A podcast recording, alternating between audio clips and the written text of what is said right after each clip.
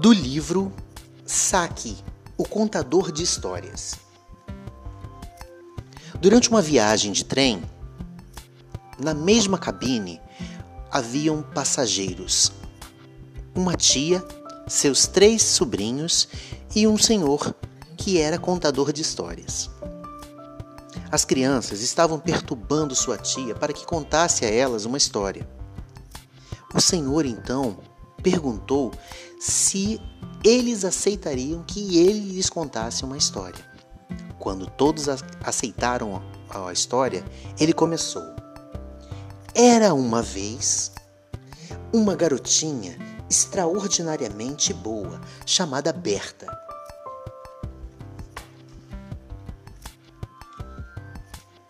As crianças sentiram muita curiosidade mas ficaram um pouco decepcionadas, pois esse início de história era muito parecido com o início das histórias que a própria tia contava para eles. Então ele continuou. Ela fazia tudo o que ordenavam.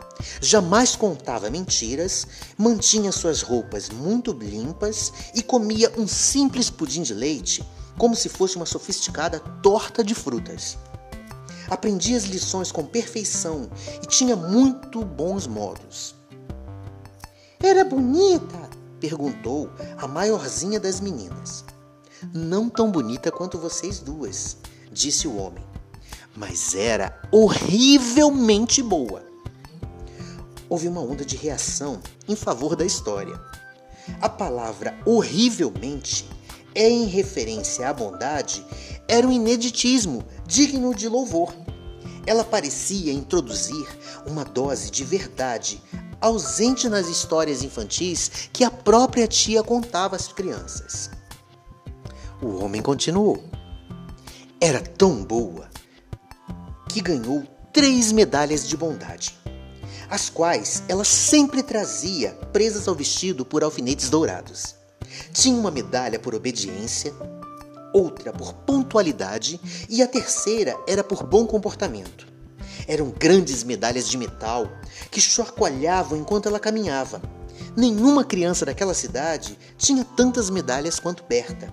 Por isso, todos sabiam que ela devia ser uma menina super boa. Horrivelmente boa. De tão comentada por todos, sua bondade logo chegou ao conhecimento do príncipe de seu país. Ele então resolveu presentear a bondade de Berta. Decidiu que ela teria permissão para passear uma vez por semana no Parque Real, que ficava nos arredores da cidade. Era um lindo parque, onde a entrada de crianças jamais havia sido permitida, de modo que a licença dada a Berta era uma grande honra. Tinha alguma ovelha no parque? Não, não tinha nenhuma ovelha. Por que não tinha nenhuma ovelha? A tia deixou escapar um sorriso, quase que uma careta, para nós sermos mais exatos. No parque não havia ovelhas, porque a mãe do príncipe teve um sonho muito estranho com ele. Certa vez sonhou que o seu filho seria morto por uma ovelha ou esmagado por um relógio. Por isso, o príncipe nunca teve ovelhas e em seu palácio não havia nenhum relógio suficientemente grande para que pudesse esmagá-lo. A tia reprimiu uma reação de espanto. E o príncipe foi morto por uma ovelha ou por um relógio? Creio que não, pois ele ainda vive de modo que não podemos saber se o sonho se realizará, respondeu o homem que estava contando a história. Seja como for, no parque não havia ovelhas, mas uma porção de porquinhos correndo para todos os lados. De que cor eram os porquinhos? Pretos com focinho branco, brancos com pintas pretas, pretos por inteiro, cinzentos, com manchas brancas e alguns totalmente brancos, apenas lameados. O narrador fez uma pausa para deixar que a imagem completa dos porquinhos pelo parque se formasse na imaginação das crianças. Você consegue imaginar aquele monte de porcos andando de um lado para o outro? Em seguida, o narrador continuou. Berta lamentou muito por que não houvessem flores no parque. Com lágrimas nos olhos, ela prometera às tias dela que não apanharia nenhuma flor do príncipe e seria gentil. Só que ela estava muito decidida a depois dizer isso às tias. Porém, não poderia cumprir, já que não haviam flores por lá. Nenhuma para colher. Por que não haviam flores? Ora, porque tinham sido totalmente comida pelos porcos. Os jardineiros haviam explicado ao príncipe da impossibilidade de se ter flores e porcos. Assim, ele deveria escolher e preferiu os porcos às flores. Houve um murmúrio de aprovação pela excelente decisão do príncipe. Muitos teriam escolhido as flores, mas isso era também uma surpresa naquela história. No parque havia uma porção de outras coisas maravilhosas: lagos com peixes dourados, azuis e verdes, árvores com lindos papagaios que diziam coisas inteligentes em cada instante, beija-flores que cantavam todas as paradas de sucesso. Berta andava de um lado para o outro e se deleitava com o que observava. Disse para si mesma: Se eu não tivesse sido tão extraordinariamente boa, não teria permissão para entrar nesse lindo parque e apreciar tudo que existe para ser visto aqui. E suas três medalhas, lindas, tilintavam enquanto ela caminhava pelo parque, ajudando a se lembrar de quão boa ela era de fato. Foi então que ela percebeu a entrada de um enorme lobo pela lateral do parque, em busca de um porquinho bem gostosinho gorducho para jantar. De que cor era o lobo? Era da cor de lama. Tinha a língua preta e os olhos cinza claros que brilhavam com indescritível ferocidade. A primeira coisa que ele viu no parque foi Berta. O avental da menina era de tão brancura, de uma limpeza tamanha, que podia ser visto de longe. Berta percebeu o lobo avançando em sua direção e começou a desejar jamais ter recebido autorização para entrar naquele parque. Correu o mais depressa que pôde e o lobo veio em seu encalço, dando saltos enormes. Ela conseguiu alcançar uma moita de arbustos de murta e se escondeu na parte mais fechada deles. O lobo veio farejando entre os galhos, a língua preta de fora e os pálidos olhos cinzentos faiscando de raiva. Assustadíssima, Berta disse para si mesma: Se eu não tivesse sido tão extraordinariamente boa, estaria salvo na cidade nesse momento. No entanto, o cheiro da murta era tão forte que o lobo não conseguia farejar onde Berta se escondia e os arbustos eram tão fechados que ele poderia rondá-los muito tempo sem conseguir avistar a menina. Assim, julgou que seria melhor desistir daquela menina e pegar um porquinho em seu lugar e correndo para o seu jantar. Berta, porém, percebendo que o lobo rondava e farejava tão de perto, tremia dos pés à cabeça. O tremor era tanto que a medalha de obediência tilintou contra a de pontualidade e a de bom comportamento. Trim, trim, trim. O lobo então olhou para trás. O lobo, que estava prestes a se afastar, quando viu o som das medalhas, se deteve. Novamente, elas tilintaram num arbusto bem próximo. Ele disparou para perto dele, com os olhos cinzentos, faiscando de ferocidade e triunfo. Arrastou Berta para fora e devorou até a última bocada. Tudo o que sobrou da menina foram os sapatos, retalhos do vestido e as três medalhas de bondade. Algum dos porquinhos morreu? Não, todos escaparam. A história começou mal, disse a tia das, dos meninos. Mas teve um final lindo. É a história mais bonita que já ouviu em todas a minha, em toda a minha vida, disse outra das meninas. É a única história bonita que já ouviu, afirmou um menino. A tia discordou, é claro. Uma história totalmente imprópria para crianças pequenas. O senhor acaba de estragar anos de esmerada educação. De qualquer modo, disse o, contador de histórias, recolhendo seus pertences para sair do vagão.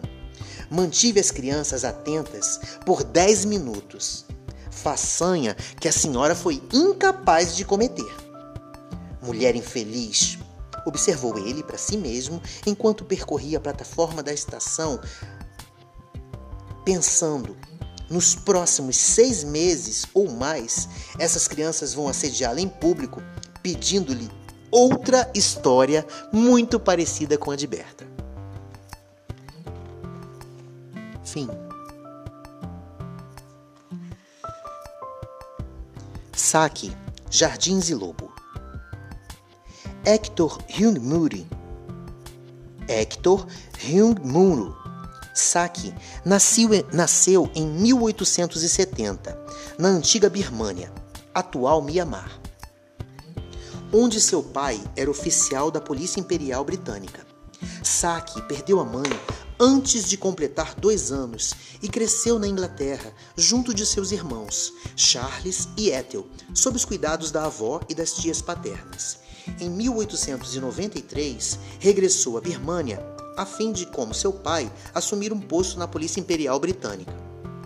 Em 1900, começou a colaborar em jornais e, a partir de 1903, percorreu a Europa, Balcãs, Varsóvia, São Petersburgo e Paris, como correspondente internacional do jornal conservador The Morning Post. Em 1908, com a morte do pai, voltou a residir na Inglaterra dedicando-se à carreira de escritor e de jornalista independente. Ao eclodir a Primeira Guerra Mundial, em 1914, alistou-se no exército e lutou como soldado raso no norte da França. Morreu na madrugada de 14 de novembro de 1916, no fim da Batalha de Somme, em consequência do tiro de um soldado alemão que, ao divisar a braça de um cigarro, disparou contra a escuridão. Suas últimas palavras, dirigidas ao soldado que fumava ao seu lado, foram: Apague esse maldito cigarro! Após estrear com um livro sério de cunho histórico intitulado A Ascensão do Império Russo, em 1900, Sacchi desenvolveu em sua obra posterior um estilo irônico e epigramático que descreve e satiriza a sociedade britânica da época, eduardiana.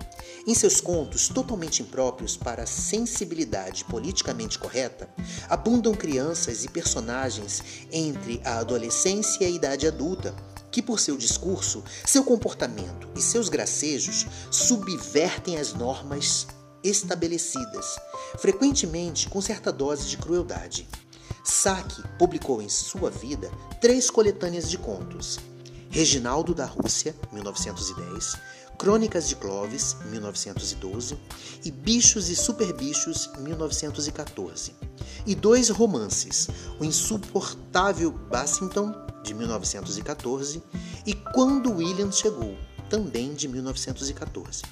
Após sua morte, apareceram mais dois livros de contos, Jogue... Os Joguetes da Paz, em 1923, e O Ovo Quadrado, de 1924.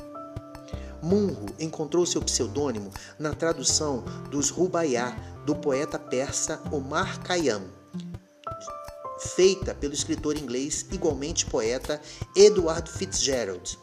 Saki era o nome da, do escansão que servia vinho no eterno banquete celebrado pelos versos do poeta persa. Na tradição clássica, o escansão por excelência é Ganimedes, jovem príncipe troiano, o mais famoso dos mortais, segundo Homero, raptado por Zeus para servir néctar aos deuses.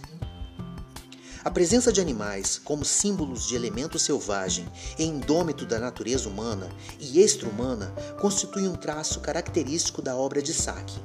De seus 143 contos, seis têm lobos ou lobisomens como protagonistas neles.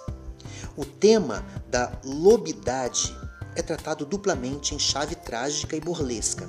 A loba, de Bichos e Superbichos, narra em tom cômico e ligeiro a transformação de uma dama convidada a veranear em uma casa de campo inglesa. O magistral Gabriel Ernest, de Reginaldo da Rússia, funde a ameaça e beleza do personagem do jovem que dá título ao conto, cujo apelo erótico é indissociável da natureza oculta, feroz e implacável. Mesmo se esforçando, o protagonista não consegue salvar o filho, pequeno, de uma família camponesa que Gabriel Ernest acompanhava amavelmente.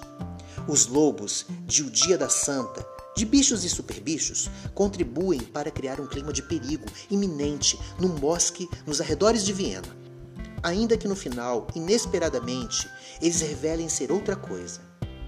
Em contrapartida, em Os Lobos de Cernogratz, de Os Joguetes da Paz, ambientado num bosque austro-húngaro, os lobos se reúnem para uivar ao redor de um castelo. Ali agoniza de frente a uma janela, aberta ao frio do inverno, a última descendente de uma família aristocrática, a quem a ruína obrigara a se empregar como governanta dos novos donos da propriedade. Em Os Intrusos, desse mesmo livro, proprietários rurais que durante gerações se hostilizaram na disputa de fronteiras se encontram no bosque que divide suas terras. Cada parte deseja matar seu rival, mas uma tempestade derruba uma árvore e deixa todos feridos e imobilizados. Enquanto aguardam socorro, eles se reconciliam. Contudo, na escuridão do bosque, aparece uma matilha de lobos reivindicando seus direitos. Neste, o contador de histórias, de bichos e superbichos, ainda que a narrativa seja ambientada num parque de contos de fadas, o lobo é o representante de potências selvagens e primitivas que não têm nenhuma piedade com o civilizado e o horrivelmente bom, como Berta. Como no jardim de Alice do País das Maravilhas, onde vigora uma lógica invertida que alforria a linguagem dos usos corriqueiros e a faz funcionar de modo autônomo, também o jardim da menina boa de saque é governado por outras leis, Aqui, porém, trata-se de uma lógica que ultrapassa os limites da segurança cotidiana. Lógica na qual o incerto e o espantoso têm a última palavra. A força da natureza e dos impulsos obscuros do que está além da racionalidade. O que Kant chamou de sublime no absolutamente grande é uma constante da obra de Sacchi por mais que em suas histórias isso apareça coberto por um manto de dandismo e desapego. A qualquer momento, o que provoca uma fascinação estática, ao mesmo tempo inexorável e terrível, pode mostrar suas garras. Seguramente, essa é uma das razões pelas quais os contos de Saki seguem exercendo sobre nós atração tão poderosa sobre aparência de frivolidade. Eles nos defrontam com aquilo que nos supera e é, em última instância, inominável.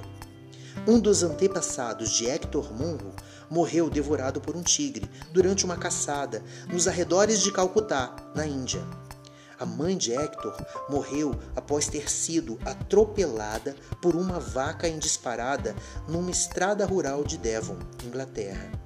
Esse fato torna especialmente inquietante a pergunta feita por uma das meninas que escutavam a história.